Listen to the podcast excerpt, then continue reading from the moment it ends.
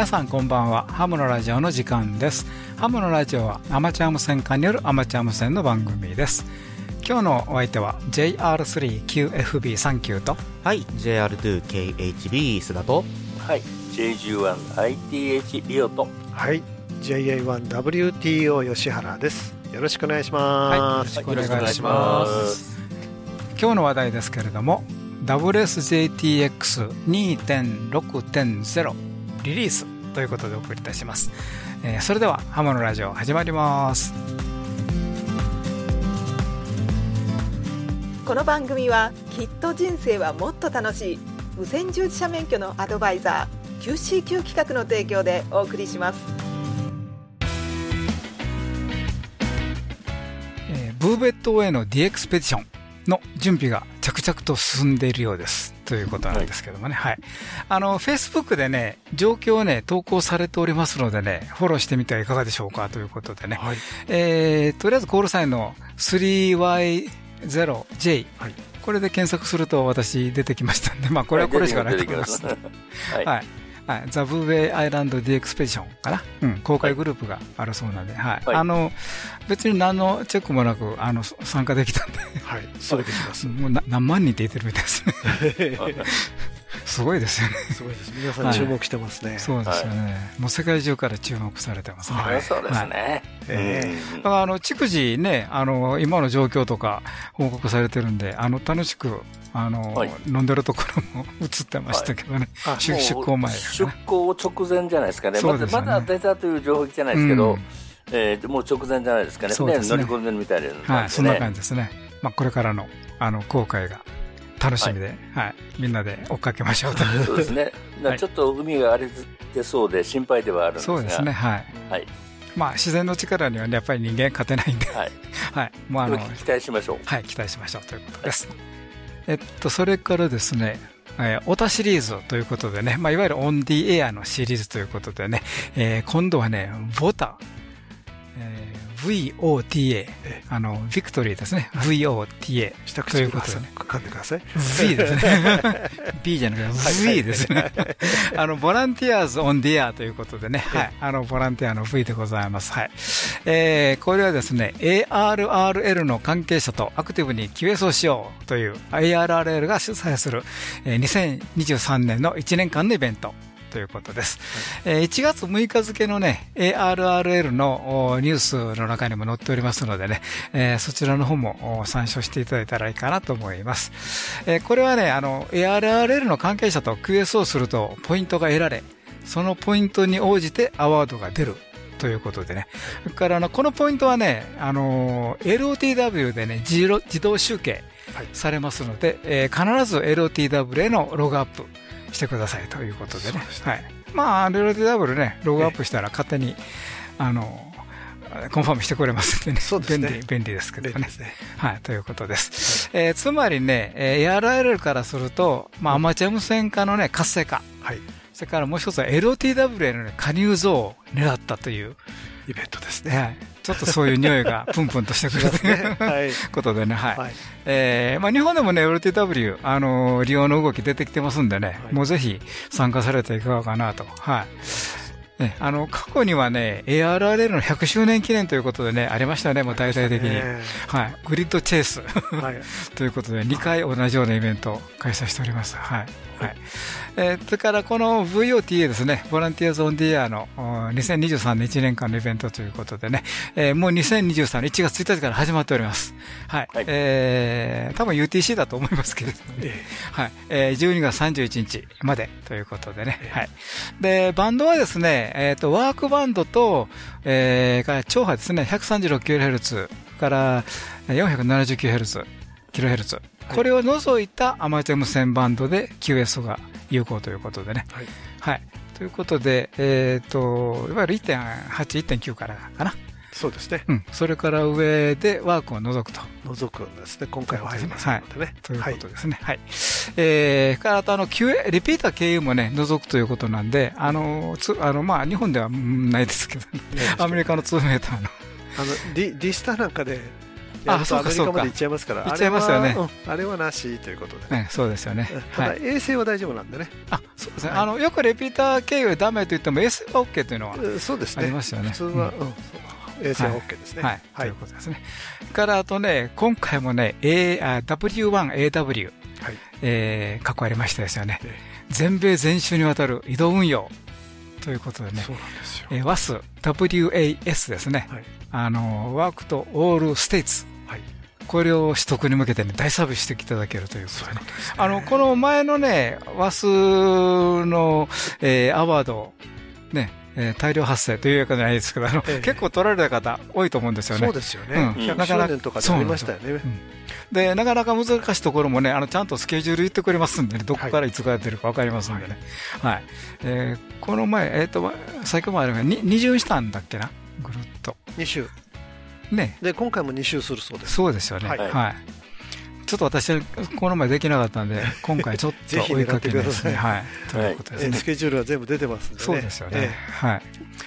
で、ということでね、あのちょっとね、ARRL の会員とか VE とかね、ちょっとなんか細かいところはちょっと私もよく分かってないんですけれども、はい、まあ、要するに ARRL 関係者との、えー、QSO ですね。そうですね。これと QS をして LTW ログアップすれば自動的に参加になりますのでね、はい、えー、チェックしてみてください。まあ、というか、もうとにかく出ればいいアメリカといっぱい係数しましょうと。そういうことですよね。そうですね、ええ、でポイントテーブルっていうのが出てますんで、そ、ね、こにはこうあの役職とかに応じて何ポイントって出てそうですよね、会長さんは300ポイントだそうです。すごいですよね。会員 は1点なんですけど、うん、はい、はい、ということでございます。はい。え今日の話題ですけれども WSJTX2.6.0 リリースということでお送りいたします。どうぞ最後までお付き合いください無線従事者免許のアドバイザー QCQ 企画では一山二山一陸徳を国家試験で目指す方に向けた通信教育講座を行っています。効率よく学習できる教材定期的な模擬試験とピンポイントな解説で受験生の皆様を強力にバックアップします。一山二山一陸徳の国家試験を受験される方 QCQ 企画の通信教育講座で合格を目指しませんか？詳しくは Web で QCQ で検索。はい、いよいよ最近ですけども、はい、WSJT-X ですね、WSJTX がメジャーバージョンアップしたということでね、えー、掲載サイドはあの、えっ、ー、と、ソース 4G やったっけな？はいはい。はい、えー、前の放送でも言いましたけど、2.6なってからと2.6の前のやつはちょっとなんかサイトが分かれてる感じで、そうですね。えー、もうそのままでいくと2.5点なんとかがそうですね、前のはなんか大学の中のサイトのようなあの感じでしたね、アドレスの感じだと、はい、そうそうですね、プリンストン大学の、はい。えー、とサーバーだったですかね。はい、はい。うん、だからちょっとあの2.6というのをキーワードでね、あの検索していただいた方がいいかもしれない、あのもし出なかったということであればね、ねなんか前のサイトも残ってるみたいで、さっきちょっと出てきてて、でそれが全然あの移転しましたとか、2.6が出てこっちにありますっていうのが、そのサイトにはあの古いサーバーの方には書いてなかったので、ちょっとね、分かりづらい感じもしますけども。まあ、あの別に2.5でも差し支えはないんですけどもね、あの機能変わってますからね、そうなんですよ、はい。差し支えはないんだけども、2.6でかなり機能が良くなってるというか、そういうことそういうことです、はい、まあ、これからねご紹介しますのでね、はい、ということでございます。ソース4、4時 ?4 時でしょうね。4時ですね。4時ですね。はい。これをとりあえず当たっていただいて、WSJT って入れると出てきますんで、そでね、その、そのサイトで検索するとね。はい。ということでございます。はい。えっとね、まあ、まだ、すべてをね、我々メンバー使ったわけじゃないんですけれども、一応2.6.0入れてやりますと、もう目に見えて変わってるところがあるんですよね。ありますね。はい。まあ、それはまたおいおいということでね。はい、ということでございます。今までね、あの、本当表面上あまり変わらずにね、まあ逆に言えばその方が使いやすいんですけどもね、あの、急にボタンの場所が変わったりね、するとね、はい、変に押してしまいますんで、慌てますとね。はい、えー、ちょ、ちょっとね、変わってますんでね。はい。あの、まあ別にどっかが、どっかに行って分からなくなったんじゃなくて、まあ増えたと言った方がいいんですかね。そうですね。はい。ということですね。うん、で、まず、今まで、コールファーストというチェックボックスありましたよね。まままずはですね、この、はい、あのデジタルコンテストのサポート機能がついたということですね。そうですね。はい、ARR、インターナショナルデジタルコンテストのサポート機能がつきましたと。はい。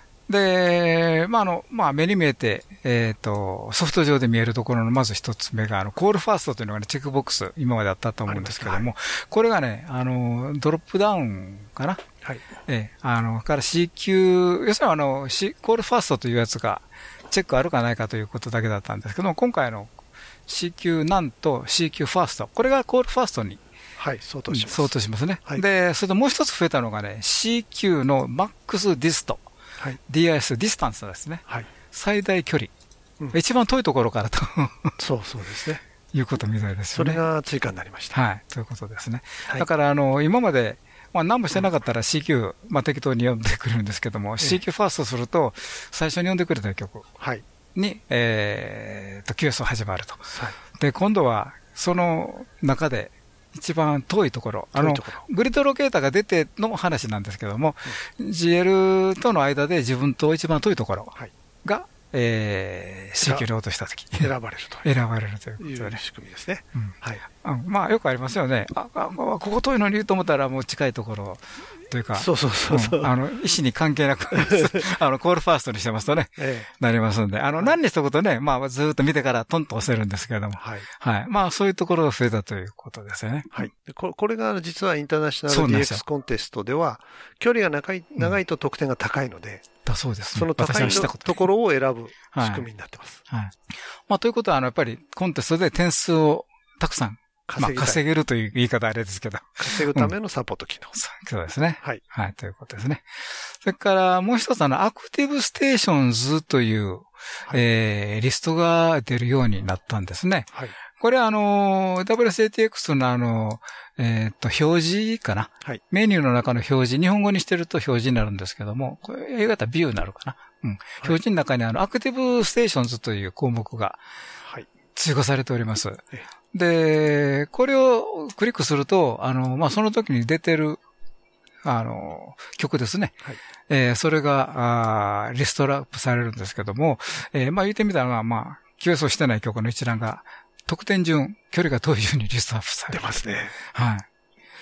から、あとあの、まあ、あの、最大表示数とかね、最大のケースの登録回数とか、これもあの、えっ、ー、と、この中にまた、この中かな？あのメニューがちょっとあったりね、はい、しますんで、えー、まあそっちの方をそうですね。調整してれば。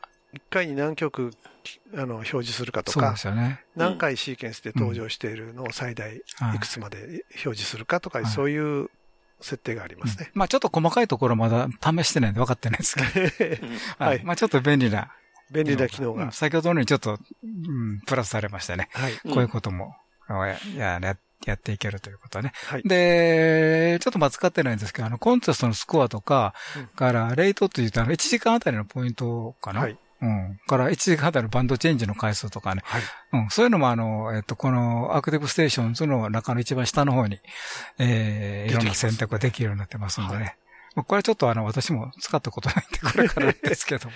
そうですね。コンテストやってみないとこれは、そうなんですよ。ね。うん。はい。で、あの、デジタルのね、コンテストでは、あの、例えばあの、距離によって得点変わる変わるんですよね。先ほどの R、ARR のインターナショナル DX コンテスト。はい、そうすると、この曲だと何点取れるんかどうかが分かりにくかったんですよね。そうなんですよ。全然分からなかったです、ね、そう。あの、手当たり次第にとにかく、軽装して。軽装して。まあ、遠そうな曲と。そう、なんとなく遠そうだなっていうところと軽装してたんですけどね。で、ここでちょっと出てくるんで、あの、ポイントということ、PTS というのが出てくるんでね。まあ、そう今とか、え、今 4S6 出てきてるんで、これ14ポイントとかね。はいはい日本は3ですね。はい。と出てきたりしますんでね。まあそういうのがちょっと分かってくるんで、まあ、こ、こ、この曲とやりたいなというのが分かってくる。分かりやすくなったってことですね。うん、ですよね。ただそれ表示されてから選ぶだけの時間的余裕がどこまであるかっていうのは。それは ありますね。非常に問題かと思いますよね。はい、ええ。だからさっきのなんかファーストか、え distance か、うん、ひょっとしたら distance 選んでおいた方がいいのかなとかね。うん、うんいうのがありますよね。そうですね。これはちょっとやっぱり使ってみて、自分のね。使い勝手に合わせた形でね。そうですね。あと自分の反射神経と。そこが問題ですね、私も最近、ね。問題なんですよね。はい。はい。ということでございます。はい。それとあの、次にデコードの性能が改善してそうだということで、はい。特にあの FT8 と JT65 ですね。はい。このレコードセットが、性能が上がってるそうです。はい、で、これあの、JTDX やったっけな？うん。あの、巷ではそっちの方が感度いいよという話もありましたね。あるんですけども、はいはいはい、まあ、それに追いつけ追い越せ。うん。あの、本家本物が負けてどうするんやという。という、あの、知った激励を受けてたのかもしれない。いや、まあ、それはまあ別にしましたね。はい、で、あの、私もあの、ここれでずっと見てるんですけども、うん、あの、マイナス21とかちょこちょこ出るようになったのと、はい、それから、マイナス15から20ぐらいのところですね。はい、これの数が増えているような気がするんですよ。まだ、うん、ずっと使ったわけじゃないんですけども。そうですね。うん。実際にこう、数を数えたわけではないですけどね。そうなんですよ。でもなんかね、マイナス、まあ今までね、マイナス3とか10ぐらいは結構出てたんですけど、えー、まあちょっと今のこの時間、あの、実際やってる時、まあそんなに開けてないんですけどもね。うん、マイナス、あ、24出てきた、すごい、うん。私も今23っていうのが出てきましたね。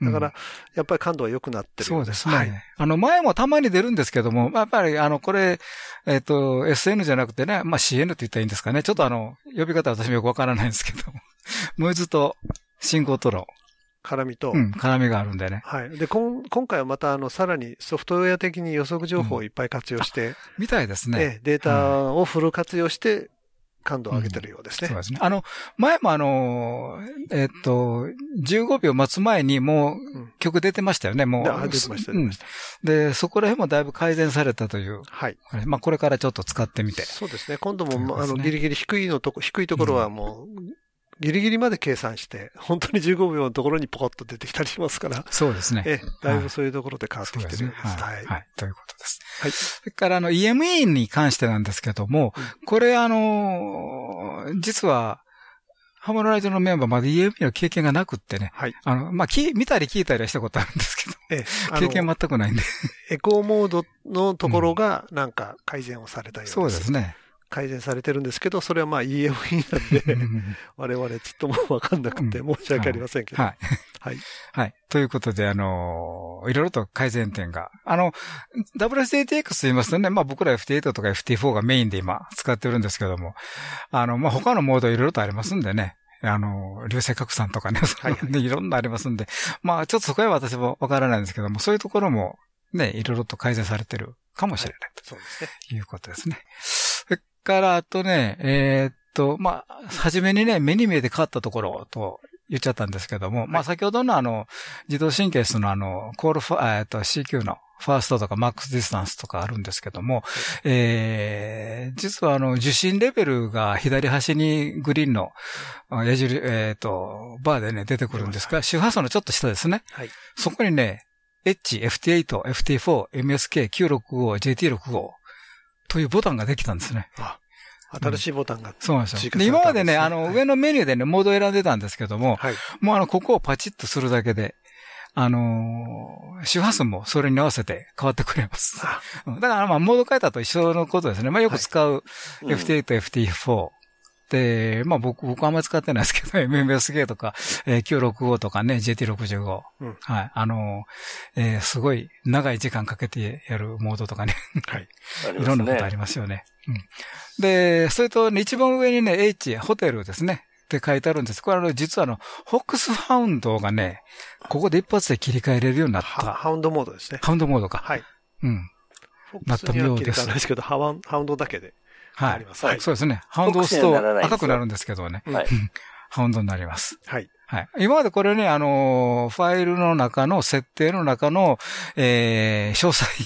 はい。で、一番奥の方に行かないとなかったんですけども。ええええ、一番てっぺんで出てきましたんでね。そうですね。で、これ便利なの、ハウンドを押すと、自動的にモードが FT8 になるんですよ。そうですね。あそうですね。他のモードにいても。うん。で、あの、モードはね、変わるんですけども、確かね、なんかやってて周波数がね、ハウンドにしたときに、周波数が変わらずに、うん。あの、JT65 でね、21076になるんですよ、これ勝手にね。それで、ハウンドをしても21076のまま。あ、あ、そういうことね。うん。あ、あと、JT65 で21メガを選んだときに、21.076になってて、うん、ハウンドを押すと、あ、そのままですね。うん。それで、下が FT8 になってるでしょ はい。うん。あ、そうですね。うん。まあ、これはちょっとまだまだ改善ありますね。かなと。うん。あの、まあ、私たまたま見つけただけなんで。ええ。はい。あの、ハウンドモードだと単純にハウンドモードであるだけで周波数の制御をしてくれないということですね。うん。でも FT4 から、FT4。ああ、そう、同じやな。うん。FT8 になって20.140のままですね。はい。周波数は変わるんです、ね、だから、ハウンドモードはそれしかやらないと。はい、でも、その他のモードを周波数変えてくれるんですよね。そうですね。はい。それやってくれますね。うん、それは、あの、もともと周波数の設定のところに合わせて変えてくれますね。うん、すねはい。はい。はい。だからまあちょっとあの、ちょっと注意しながらそうですね。ということでね。はい。はい、えー、ということでございます。はい。はい。でもこのハウンドガンオンフがメニューの深いところが前に出たっていうのは、ええ。便利になりましたね。そうなんですよ。こう周波数こうワッチしてて、はい、あ、出てると思った時に、まあ、あの、すぐにで動けるので、これすごくいいですね。ですね。はい。はい。ということでございます。はい JJ3OZR えのきぼりです。アバウトドア 25JL3ZHL の担当してます。えー、浜野ラジオいつも聞いてます。アバウトドアアワードもよろしくです。浜野ラジオ。それではここで無線従事者免許のアドバイザー QCQ 企画から耳寄りな情報をお知らせします。まずは第1級陸上特殊無線技師通信教育講座です。QCQ 企画の通信教育講座では、独自に編集した法規と無線工学、それぞれのテキストと問題集をはじめ、様々なサポートで国家試験合格を目指す受験生の皆様のご学習をお助けします。まず、問題集を一通り学習できたら、本番さながらの試験問題を体験できる模擬試験問題に挑戦です。模擬試験問題は約2週間に一度のペースで計5回にわたってお送りいたしますので、お忙しい方でも計画的に学習を進められますね。わからない問題があってもご安心ください。インターネットの受験生専用サイトには質問フォームがあり、いつでも何度でも質問することができます。専任の講師が皆様からの質問を一つ一つ丁寧にお答えしますので、ぐっと理解が深まります。無線工学重要公式集や試験に出やすい電波法令集なども掲載しておりますので、ぜひご学習にお役立てください。第1級陸上特殊無線技師通信教育講座は現在6月期の受講生を募集中です。お申し込みは3月末まで QC 級企画の通信教育講座で上級資格を目指しましょう。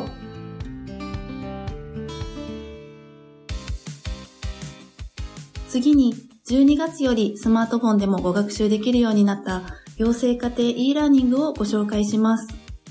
講習会会場が遠い、講習会日程が休みの日と合わない、などお困りの方はいませんか？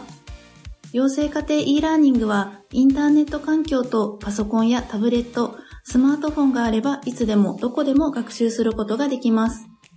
講師の講義動画と確認テストで全く知識のない方でも理解が深まりますし、講義動画は繰り返し何度でも視聴することができるので復習も楽々。わからないところは質問フォームからご質問ください。講師が丁寧に回答させていただきます。最後の修了試験はお近くのテストセンターで受けることができます。テストセンターは全国に300カ所以上パソコンやタブレット、スマートフォンでの学習が終わって、最短3日後にはテストセンターで修了試験の受験ができるようになるので、学習スタートから試験までサクサク進めます。養成家庭 e ラーニングは第4級アマチュア無線技師、第2級、第3級陸上特殊無線技師を実施中です。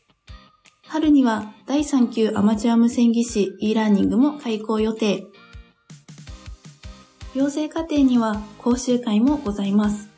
養成課程講習会は第3級、第4級アマチュア無線技師と第2級、第3級陸上特殊無線技師を各地で実施中。ホームページには新しい日程も続々更新していますので、ぜひご覧ください。QCQ で検索。ただいま QCQ 企画ではお友達紹介キャンペーンを実施中。QCQ 企画の養成家庭講習会、または養成家庭 e ラーニングをご受講いただいた方からの紹介で受講料金がお得になります。また、ご紹介者様にも漏れなく Amazon ギフトを贈呈。紹介された方も、紹介いただいた方もダブルで嬉しいお友達紹介キャンペーンで無線の輪を広げましょう。詳しくは QCQ 企画までお問い合わせください。QCQ 企画は無線従事者資格の取得を目指す皆様を様々な形でサポートいたします。お電話でのお問い合わせは東京03-6825-4949東京03-6825-4949まで平日10時から17時の間で受け付けております。以上、きっと人生はもっと楽しい QCQ 企画からのお知らせでした。Radio Narita 83.7はい、引き続きましてね、2.6のね、新機能を確認してみたいと思います。はい。はい、えっ、と、ハウンドモードがね、先のように前に出てきて、ぽっちりと良くなったんですけども、からあの、フォックスモードでもね、なんかオペレーターがね、応答しやすい機能が追加されたというようですね。ですね。ちょっとまだ、大体あの、フォックスモード自体が私もまだ、経験ないですね。はい。あの、前もあの、T88 言ってたんですけど、あの、あの、フォックスにするほどはなかったんで、いや、これしてもよかった感じでしたよ。うん、あ、そうかな。あの、ならフォックスやってほしかったな。うん、そんな感じでしたけど。ただ、あの、経験がなかったもんでね、ちょっと引いてしまいましたけど、はい。はい。ということでございます。はい。えーと、それからの QSO 進行中のマチコールサインのリストのね、順番の変更がね、可能になったということでね。えー、はい。あの、これも結構便利ですよね。はい。はい。で、あのー、から、レポートを受信できていない曲とは自動的に2サイクル、応答すると。うん、はい。うん。あの、これで、あの、難しい状況のでのね、急走率がね、上がることが望めると。はい。いうことなんで、まだちょっとここまで使ってないんでね。そうなんですよね。うん、これは使ってみたいですね。やってみたいですね。はい。まあ、どっちにしても、はい。もう使い、使い込んでいくらということで。そうなんですよね。はい。まあこれから、まああの、コンディションもね、どんどん上がってますし、あの、まあブーベの方もね、あの F8 の方もまだ出ていただけると思うんで。そうですね。はい。ただ動きが、ある程度 FOX の動きが分かってると、こっちももしかしたらコールす、コールするときに作戦を練りやすいかもしれないですね。はい。ということですね。はい。ということでございます。はい。それから、あとあの、えっと、周波数テーブルですね。はい。あの、これ、設定の中に、あるんですけども、あの、セーブリストア機能が追加されたということでね。はい。はい。から、あの、そういうことでね、周波数モード別のね、取り扱いが便利になったということでね。うん、はい。あの、私もあの、テーブルに何何回と追加してるんですけども、はい。あのセーブリストアという、もともと概念がなかったんでええー、はい。まあまあ、あの、特に消去しない限り残ってるんでね、はい、特に、あの、不具合は感じなかったんですけれども。うん。でもまあ便利は便利ですね、これちゃんと。うん。あのーどっか移動した時とかね。そうですよね。これを書いてあげればいいんで。うん、そういえばそうですね。あの、私、あの、T88 行く時にあの別のノート持って行ったんですけども、あの、周波数のテーブル追加して書きましたからね。ええ。で、いらないのが入ったままで。そうなんですよ。で、後で戻したくても、また入れ直さなくちゃいけなくてめんどくさいんで、はい、そういうところで、このセーブリストアが役に立ちますね。そうですね。うん、はい。で、ただね、リストアした場合はね、セーブされたデータにね、置き換わってしまうので、これ注意してくださいと。はい。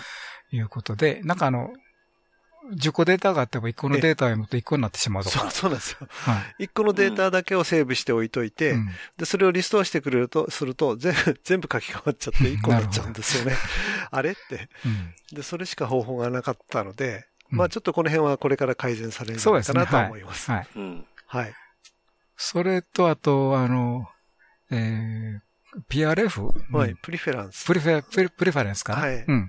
このお気に入り設定ができるということで、なんか、ちょっとまだやってないんですけどね、バンド選択とかで、あの、星印。が出ます。出ると。え、チェック、チェックだけが出るような感じですね。うん、例えば、あの、えー、21メガでもいくつか周波数を設定してたりすると、自分はここですよっていうマークが出るようななるほどただ、まあ、まあ、マークが出るようになるっていうだけなんですけど、はい。まあ、もういろんなことがね、変わってる、変わってるというか、新しくなってる感じですね。そうですね。はい。それから、あの、はい、周波数データにね、モードとかの他にメモの記載とか、はい。か期間、期間指定ができると。そうですね。うん、いうことでね。D エクスペディションで何月何日から何月何日まで行きますよっていう時に、うん、D エクスペディションの教科が周波数発表してますよね。うん、そうですね。それを期間で入れておくと、期間外は出てこないんです、その周波数が。あ、なるほど、なるほど。そういうことね。あの、D エクスペディション結構いろんなところを選んでるんで、普通じゃないところを選ぶことが多いですよね。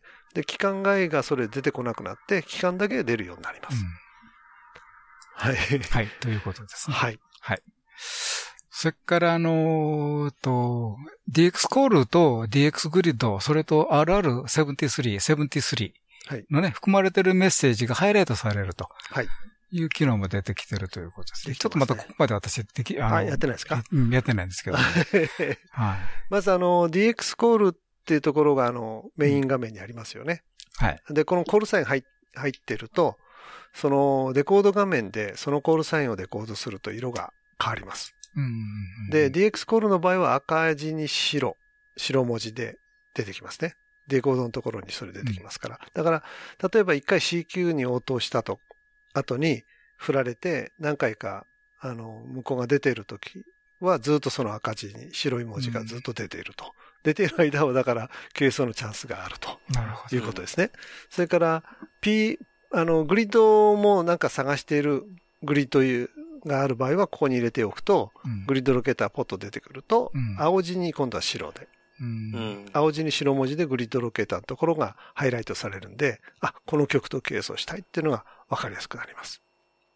前 JT アラートにもあったような機能ですね。JT アラーは、とにはあります。そうですね。その機能が。はい。あります、あります。ええ。だから JT アラート使わなくてもそういう機能があります。だから、例えば CQ に4を呼び出した後に、えっ、と、何回か振られてる時はその赤字がずっと出てますから。うん。うん。わかりやすいって言えばわかりやすいですね。うん、ひょっとしたら一回呼んでるから呼ばれる可能性があるよっていうこともありますよね。そういう、うん、スタンバイもしといた方がいいよっていう感じもありますね。ありますね。うん。はい。それからあと、RR73、もしくは73が相手が送ってくると、うん、その曲はスタンバイ状態になりますよね。うん、スタンバイ状態になったっていうのはわかるような感じで、あの、その、ケースのレレコードで文字列がハイライトされるんです。うん、ただ、ハイライトされる色は CQ と同じ色なんですね。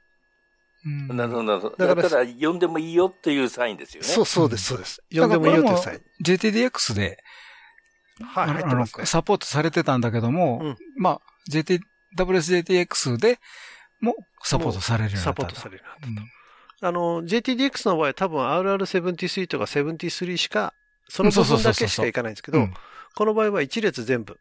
うん、一列全部がもう、そうですね。ハイライトされるんです。セブンティスリーとかそ、そこだけ見えてましたからね。そうですよね。うん、で、一列全部になるんで、CQ と同じ色になるんです。うん、はい。そういう感じですね。そうですね。はい。だからそういう意味で、あの、結構、あの、もう WSJTX だけでもいろいろの表示がうまいこと、はい。わかり、わかりやすく出て出てくることがあったわけですね。はい。それと、設定一般のタグで、ハイライト DX コールにメッセージ。はい。はい。こ、こ、そうですね。うん、さっきのあの、えー、あ、73と RR73 のチェックの場所と、うん、それから DX コールと、あの、DX グリッドのチェックの場所がちょっと違うんですね、場所が。うん、えっと、設定から一般のタグに入って、そこにあるのが DX コールと、えー、DX グリッドのハイライトするチェックボックス。それから RR73 と73のやつは色のタグのところにあって、色のタグの中にチェックボックスがありますので、ちょっとこの設定の場所が違う。あ、そうね。はい。設定する場所が。なるほど、ね、はい。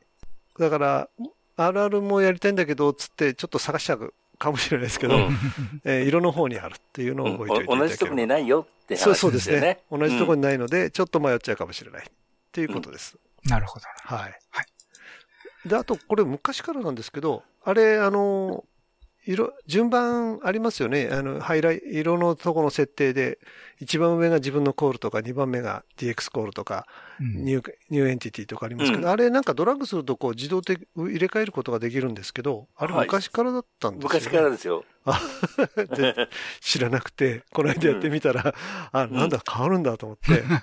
ドラッグドロップでできますよね。ええー、はい。そうすると、一番上が一番優先順位高くて、うん、あの、ロロジック的に一番高いことになるので、うん、最終的に上書きされるんですね。一番上の色が一番強い色そうですね。はい。はい、それを分かんなくてね、この間。なるほど、なるほど。やってみたら、あれ？動くじゃんっていうのを、やっと気がつきました。なるほど。はい。はい。若者ハムの支援コミュニティヨタジャパンをご存知ですか？ヨタジャパンでは私たちと一緒に活動する若者会員を募集しています。10代20代の皆さん楽しみながら新しいアマチュア無線を作っていきましょう。若者をサポートする三女会員も募集中です。詳しくはウェブサイトで。一般社団法人ヤングスターズオンジエアジャパンでした。はいということでね引き続き WSJTX2.6 WSJTX2.6.0 の新機能を確認したいと思います。えー、っと、オールドットテクストという、あのー、まあ、ログに近いかな。はい、あの、すべての更新情報がテキストメス、テキストデータでね、保存されてる分なんですけども、ねはい、もう受信したものすべてとにかく掘り込んでくれてるんでね。そうですね。レコードできたやつが、そうですね。一覧表になってどんどん入っちゃう、ねうん、だからそれはそれで便利なんですけれども、はいオールドとテキストほっとくとね、もう肥大化してきます。すごい大きさになりますよね。なりますよね。何年もやってると、すごいことになりますよね。だからもう私の場合、あの、期間区切ってね、オールドテキストコピーしてマニュアルでやってたわけですよね。マニュアルやってたんですかね。これがね、月ごと年ごとの設定が可能になりましたと。はい。いうことでね。で、それがもうオールドテキストももうなしという。なしっていう設定もできるできるということですね。はい。まあ、便利は便利ですね。はい。あの、月ごとに今私してるんですけれどもね。はい。ということでございます。ね、これはあの、えっと、メニューの保存のところに、えー、その設定があります。はい。はい、ということでございます。はい。えー、っと、次に、えー、っと、あとあの、モードを切り替えたときにね、なんか忘れてしまったタイミングとかサウモード、はい。覚えてくれると。はい。これも私やってないんだよ。私もね、これ、あんまりその JT との切り替えをやらないので、うんあんまり恩恵に扱ってないんですけど、うん、だから前のモード、あとモードを切り替えても、ま、元に戻れば、前の状態が再現されると思ったらいいかな。そんな感じですね。うん、大体そんな感じです、うん、だから今まで戻ると、なんか初期状態に戻ってたのが、前の、元も、あの、戻戻った時の状態が覚えてくれてるそのモード切り替え行って、また戻ってきた時の状態にも、ちゃんと戻、ちゃんと戻るということですね。だから、あとあの、まあ、同じように、忘れてしまった。今まで忘れて、モード変えると忘れてたの、TX、RX の周波数がね、はい、元に戻るとか。はい。はい。まあだから、モードを切り替えて、そのままやったらいいんですけど、元に戻りたくても、え、前何やったかなと。そうですね。少しずれちゃうとかね。そうですね。ありますよね。はい。それから、あの、リグのコントロールの新しい、あの、リグのね、うん、メニューが増えたり。はい。が、まあ、あの、バグフィックスとか、はい、まあ、これはもろもろありましたね。ですね。はい。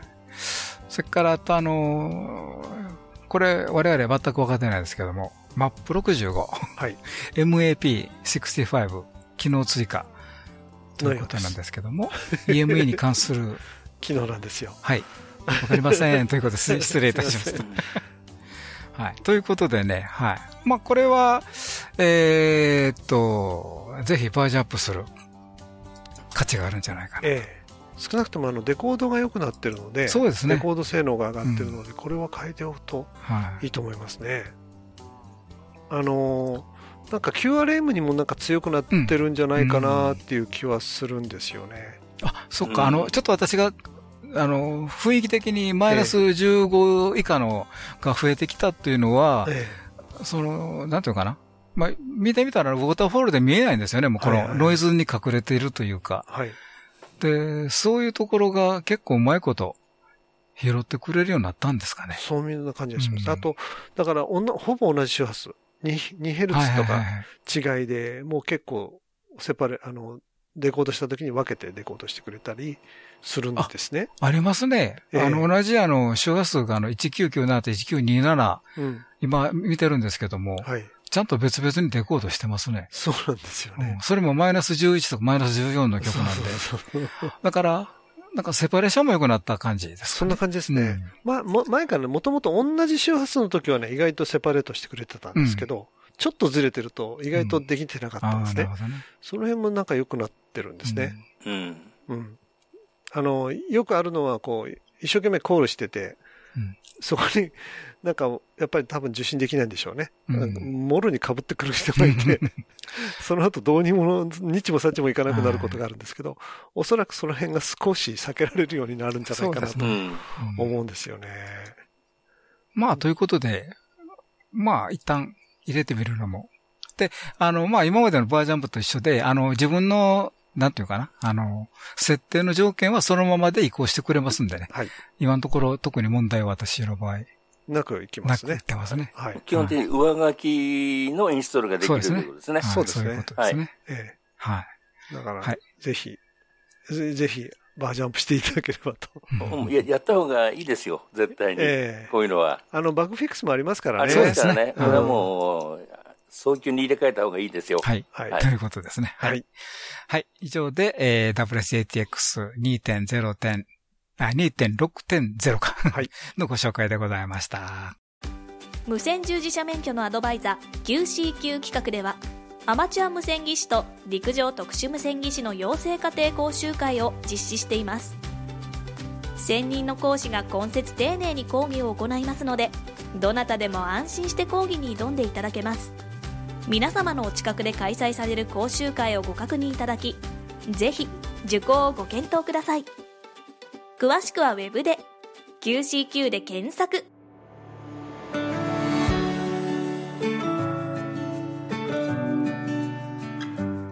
はい。ということでね、今日の番組いかがでしたでしょうか？はい。えっ、ー、と、もうどんどんね、えー、コンディションも良くなってます。あの、サンスポットも今かなりはい、ね、1月なのに上がってきてる感じで、はい、瞬間風速200超えましたんで、それからあの、まあ、お日様の状況もかなり活発みたいで、あの、NICT に行くとですね、はい、えー、まあ、あんまり行くとって普通言わない、NICT で言ってるみたいですけどね、あの、あの、えっ、ー、と、NICT の方はね、僕らに行くとに行くとって言っちゃうんですけど、あのそこのあの、えーと、観測でもどんどん上がってますし、あの QRZ.com かな、まあ、それの一番最初のページにもね出てきますけども。だんだん良くなってこの1月のねまだ真ん中から2月にかけてなんですけども、えー、冬のコンディションのはずですよね。はいそうなんですよ。ブーベ期待という。うんそうですよね。なんかタイミング的にはちょうど太陽の機嫌がいい時にブーベに当たるですよね。いいなという、このまま行ってほしいなって感じですけどね。ね。今だから28メガお待ちすると午前中はあれですよもうほとんど出る場所がないくらいびっちり出てますびっちりですね。はい、すごい賑やかです、いや。それが楽しいんですよ。28で、ええ、DX 楽中できるのがもうあれですよね。いいですね。ベストですよね、うん。NICT のあのこの太陽国展のあのサンスポットナンバー見てても今年に入ってから100ほとんど来てないんですよね。1日だけかな？1月4日に93だっただけであとはもう100以上。あそう、うん、1月16日が201ここで200超えましたね。超えましたね、あららこれははい。期待できます、ね、期待できます。で多分あの、まあ、今までの情報によるとブーエ結構日本からつながりやすい場所だそうなんで、そうですね、うん。あでもね、逆にね、まあ、僕ら喜んでばっかりでいいんですけど、あの業務とすると、ね、やっぱりフレアとかいろんなやつでちょっと、えー、心配な情報も NICT の、うん、レポートで、毎日の、ね、レポートで、そうなんですよ。はい。でコマーシャルでね使ってる方はちょっとこれ命なんでねここ。確かにね、うん、もう僕らはつながったつながったって喜んでるんですけど。はい。まあということもありますんで。はい。ありがとう。という感じですね、はい、はい、でもこの WSATX もずっともうお世話になってますけど JTTX ともどもね皆さんお使いになってると思うんですけども、はい、まあ各ソフトどんどんバージョンアップされててね。ね使い使いやすくなってますよね。そうですよね。でそれにプラスコンディションも上がってきてるし、ええ、なんかサイクル25はなんか本気モード。本気モード。24がちょっと えー、サボってたから、はい、25さんはちょっとやる気あるんですね。やる気あるかもしれないですね。はいまあ、あわまあ、このまま3月に入って春のコンテストシーズンになって、そうですね、っていうことがそのまま続くといいなと思いますけど、うん、なんか今度はねちゃんと本気だぞっていう感じがす るので毎回ちょっと裏切られるんですけどね、うん、そうするともうちょっと春超えてくるとねこの6メーターがねあそういう時期ですね。もう VK なんていつも話できるよと悪女できるよという、えーうん、なりそうですね。なりそうですね。6メーターのみならず2メーターってこともあるんですね。そうそうそうそうそうか。今年は期待できますかね。ね、あるかもしれないですね、またそれで FTA とかまた賑やかになるってことがあるかもしれないですよ。そうですね。うん、まあ今年はすごい期待ができるということでね、はい、はい、どうもありがとうございました。ありがとうございました。えー、ハムのラジオでは皆様からのお便りを募集しております。どうぞ気軽にお便りをお送りください。どんな内容でも大歓迎です。ご意見ご感想お叱り雑談無線以外の話題でもお寄せくださいお便りの先ですけれどもメールの場合ハムアットマークハムズレディオ .net ham アットマーク hamsradio.net こちらの方にお送りください、えー、またねあのホームページにありますメールフォームからもねお送りいただけますので、えー、そちらの方もご利用ください。今日はどうもありがとうございました。今日の相手は JR3QFB39 と。はい JR2KHB 須田と。はい J1ITH リオと。はい JA1WTO 吉原でした。また来週お会いしましょう、はい、ありがとうございました。セブンティースリーさよなら。この番組はきっと人生はもっと楽しい。無線乗自社免許のアドバイザー QCQ 企画の提供でお送りしました。